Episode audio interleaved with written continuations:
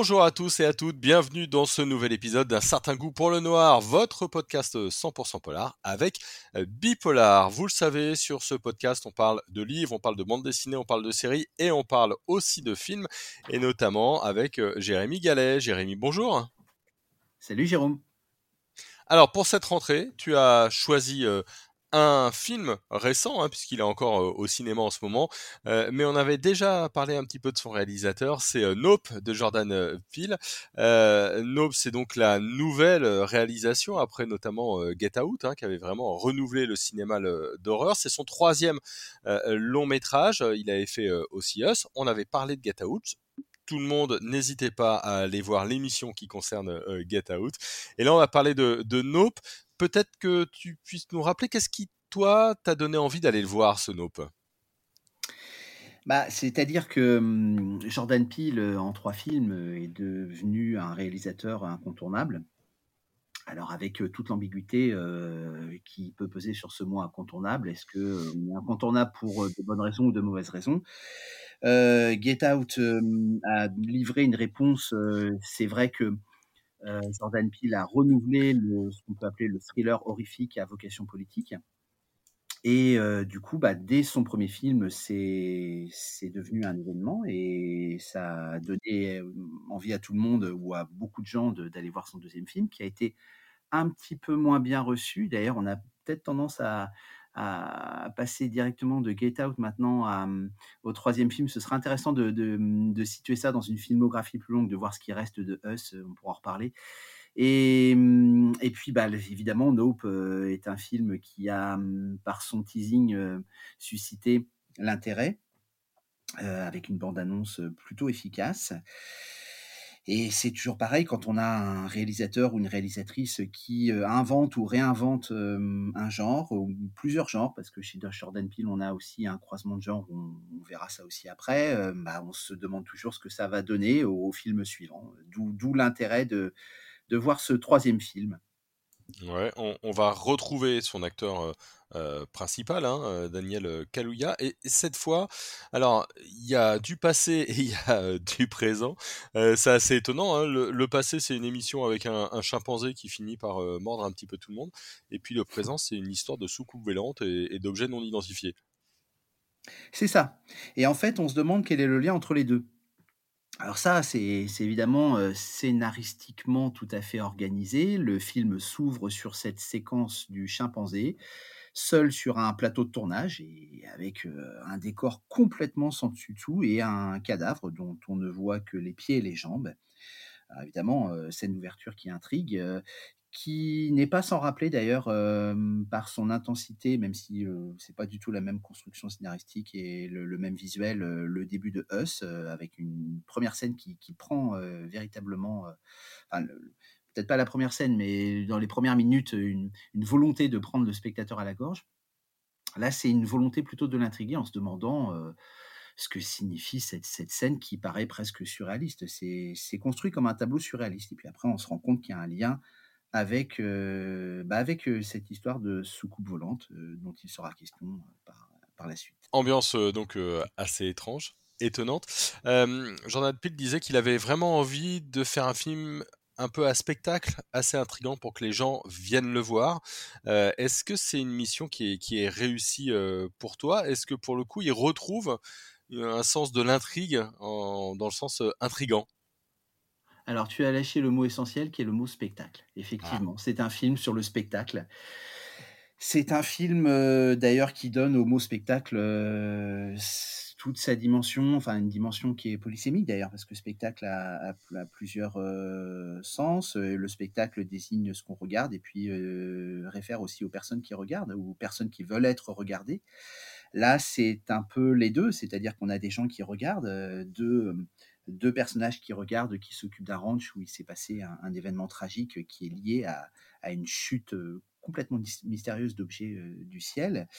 Et puis petit à petit, on s'oriente vers un film de science-fiction, un film d'ovni. Et puis c'est un film sur le, les, spectateurs, le spectateur euh, qui à la fois a la volonté de regarder et d'être regardé. Alors pour répondre à ta question, est-ce que c'est un film qui atteint sa cible? Bah, C'est là que le bas blesse, je dirais que non.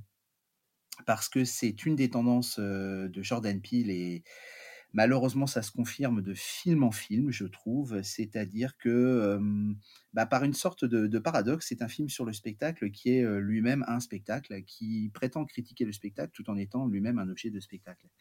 par là, je veux dire que on a des, images qui sont évidemment superbes. Hein, il n'y a pas de problème. Jordan Peele est un metteur en scène qui vraiment a de réelles capacités, qui est même doué, qui est capable de, s'emparer d'un western pour en faire un néo-western. Euh, voilà, il y a tout un hommage au western américain avec des plans d'ensemble absolument superbes, une, réelle capacité à cadrer, une réelle capacité à jouer sur euh, euh, les couleurs.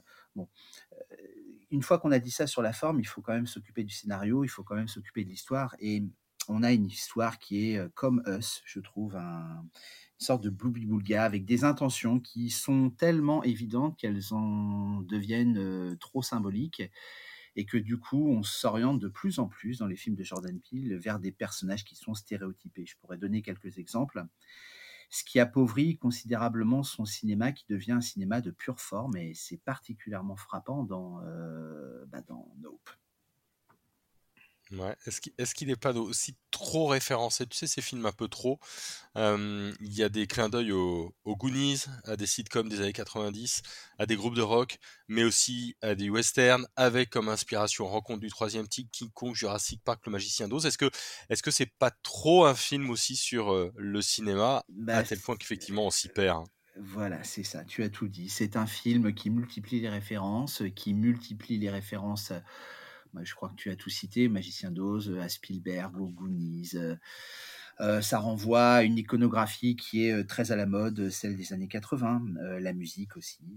voilà, on pourrait beaucoup en parler. Donc oui, c'est très référencé.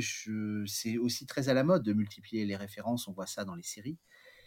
mais si c'était au service d'une histoire qui tient la route, je dirais que ce serait moins, moins embêtant. Mais là, on a vraiment quelque chose qui est sacrifié au service d'un message qui paraît tellement évident. Bon, la critique, la fascination de l'image, la fascination pour l'image, la fascination pour la célébrité, parce que être obsédé par l'image, c'est être obsédé aussi par sa propre image, c'est être obsédé par l'idée d'être célèbre en captant des images. C'est la, problématique du film. Hein.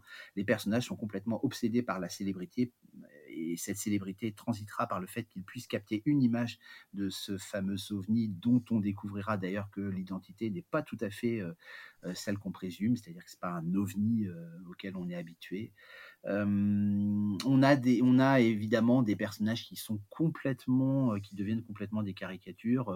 un réalisateur qui, qui lui est complètement dans cette obsession, une espèce de réalisateur démurge qui, comme tout démurge d'ailleurs, finira comme il se doit, sommet d'une au, sommet de sa démurgie et donc au sommet d'une colline inspirée par, par cet ovni.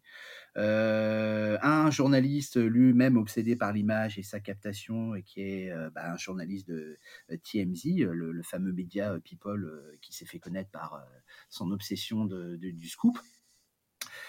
tout ça est quand même très très pauvre d'un point de vue scénaristique et quand même très très téléphoné avec des, des, des voyants symboliques qui clignotent. Alors c'est très joli, c'est très spectaculaire, mais c'est quand même très très pauvre au niveau de, bah, du message véhiculé. Et, est-ce que ça fait peur? Parce que euh, évidemment, on se souvient de Get Out, euh, c'était particulièrement flippant. on se souvient aussi d'Us. Est-ce que Nope, euh, pareil, on a du frisson si, si on va le voir, ou, ou ça s'est affadi aussi? De moins en moins de moins en moins de frissons. là encore, tu as tout dit. Dans Get Out, on avait quand même des scènes qui bah, qui était proche du thriller horrifique. Dans Us, on avait des références à John Carpenter, on avait euh, une espèce d'hybridation euh, entre le slasher movie le home invasion. Euh, qui, demeurait par intermittence intéressant. Je dis bien par intermittence, mais et, là, les pointillés deviennent de plus en plus évidents, c'est-à-dire qu'on s'ennuie beaucoup. On s'ennuie beaucoup en attendant de savoir quelle est finalement cette histoire, qu'est-ce qui, vient du ciel. Euh, et, quand bien même on sait ce qui vient du ciel, est-ce que pour autant c'est intéressant euh, bah, Je dirais qu'à la fin, euh, sans dévoiler la fin du film, on a tout simplement une sorte de, remake de film de monstres qui rappelle d'ailleurs un affrontement qui rappelle d'ailleurs les Dents de la Mer. Jordan Peele est un, est un fan de Spielberg, hein, ça se sent. Tu parlais de rencontre du, troisième type. on se souvient, je ne pense pas me tromper, qu'un des personnages dans Us portait un t-shirt des Dents de la Mer. Donc là, il y a une référence évidente. Est-ce que ça rend le film plus intéressant pour autant? Je trouve que non, parce que là, à partir du moment où on a cet affrontement, on revient à du, déjà vu, on revient à des configurations qu'on a déjà vues dans des films de monstres, films de mmh. monstres classiques. Est-ce qu'on peut sauver la prestation de l'acteur fétiche, c'est bien beaucoup dire, hein, mais en tout cas qui a été révélé, Daniel Kaluuya, il avait fait Get Out, il revient dans Nope. Est-ce que, pareil, hein, ça a été une vraie révélation dans, Get Out, est-ce que là, il surnage un petit peu dans, l'ennui que tu nous décris? Euh, comment dire je, ne crois, je ne crois pas pouvoir sauver un personnage qui est englué dans un tel scénario. C'est-à-dire qu'on ne peut pas tenter l'impossible. Par contre, ce que je remarquerais, et qui est, je pense, une intention de Jordan Peele, c'est que les personnages féminins sont des personnages beaucoup plus forts. On se souvient que le personnage masculin était relativement apathique dans Us. Il est très apathique, je trouve, dans, dans Nope, alors que le personnage féminin est un personnage beaucoup plus fort. Bon, là aussi, il y a quelque chose d'intéressant à en tirer, mais ça, pourrait être intéressant si les personnages avaient une réelle densité. Or, ces personnages-là n'existent pas. Quand, on est, quand on est un, pur symbole et quand on est traversé par des symboles, on n'a pas véritablement d'existence. On est véritablement un personnage marionnette. Donc, les acteurs font ce qu'ils peuvent avec, avec de l'énergie pour, pour le personnage féminin. je dirais même une énergie du désespoir pour sauver ce qui, ce qui peut l'être, et puis un personnage masculin qui est trop, trop apathique pour qu'on s'y intéresse vraiment. Bon, alors, c'est de l'ennui, nope. tu ne le conseilles pas euh, forcément.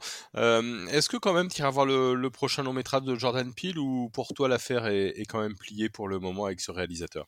Alors, si le prochain long métrage de Jordan Peele, et c'est de, plus en plus inquiétant, et la suite de Nope, parce qu'il y a une euh, suite qui se profile, et je mmh. dirais même une espèce de série qui est en train de se préparer, je crains le pire si Jordan Peele comprend que l'impasse du symbole allié au spectaculaire doit le faire bifurquer vers autre chose, je suis preneur. Maintenant, il faut toujours laisser sa chance à un réalisateur qui, au départ, est un réalisateur voilà, qui, qui, a vraiment, qui a vraiment du talent, mais qui est en train de se laisser piéger par une forme de, alors, de recherche de la virtuosité, on sait très bien euh, ce que ça peut donner chez, certains, euh, chez certaines réalisatrices ou certains réalisateurs. Montrer qu'on est virtuose, euh, à la limite, je dirais que Luc Besson l'a fait avec, avec les dégâts qu'on sait. Donc, je pense que Jordan Peele a un peu plus de densité que Luc Besson et est capable de se tirer de ce mauvais pas. Le problème, c'est que si beaucoup considèrent que bah, ce film-là renouvelle encore le genre ou les genres, je ne sais pas très bien ce qu'il renouvelle, euh, malheureusement, peut-être que ça va l'inciter euh, à persister dans ses tics, et ça, ce serait une mauvaise nouvelle. Bien, bon, il eh ben, n'y a rien à sauver. Euh, un, petit mot de la musique, rapidement, tu t'en, parlais. C'est, le même compositeur hein, pour Nope que, que Get Out et, et Us. J'ai cru entendre dans ta voix que pareil, sur la musique, c'était pas non plus un grand oui. Non, c'est pas un grand oui. comment dire On a une musique qui est tantôt intradiégétique, donc qui fait partie de l'histoire, bon, avec des morceaux assez sympathiques et, hybridés au niveau du genre. Bon, ça rejoint l'hybridation aussi de la recherche d'hybridation du genre des genres cinématographiques. en revanche, Là encore, c'est quand même assez pâteau au niveau de la musique si on regarde des, scènes de plus haute intensité qui sont annoncées par des effets sonores euh, qui parfois les anticipent. On ne peut pas dire que ce soit quand même très novateur. Euh, ça lorne parfois sur, euh, sur Bernard Herrmann. Avec à la fin une petite, si mon souvenir est bon, une petite référence à Ennio Morricone, évidemment, le compositeur attitré des westerns. tout ça n'est quand même pas très enthousiasmant et très nouveau, je dirais.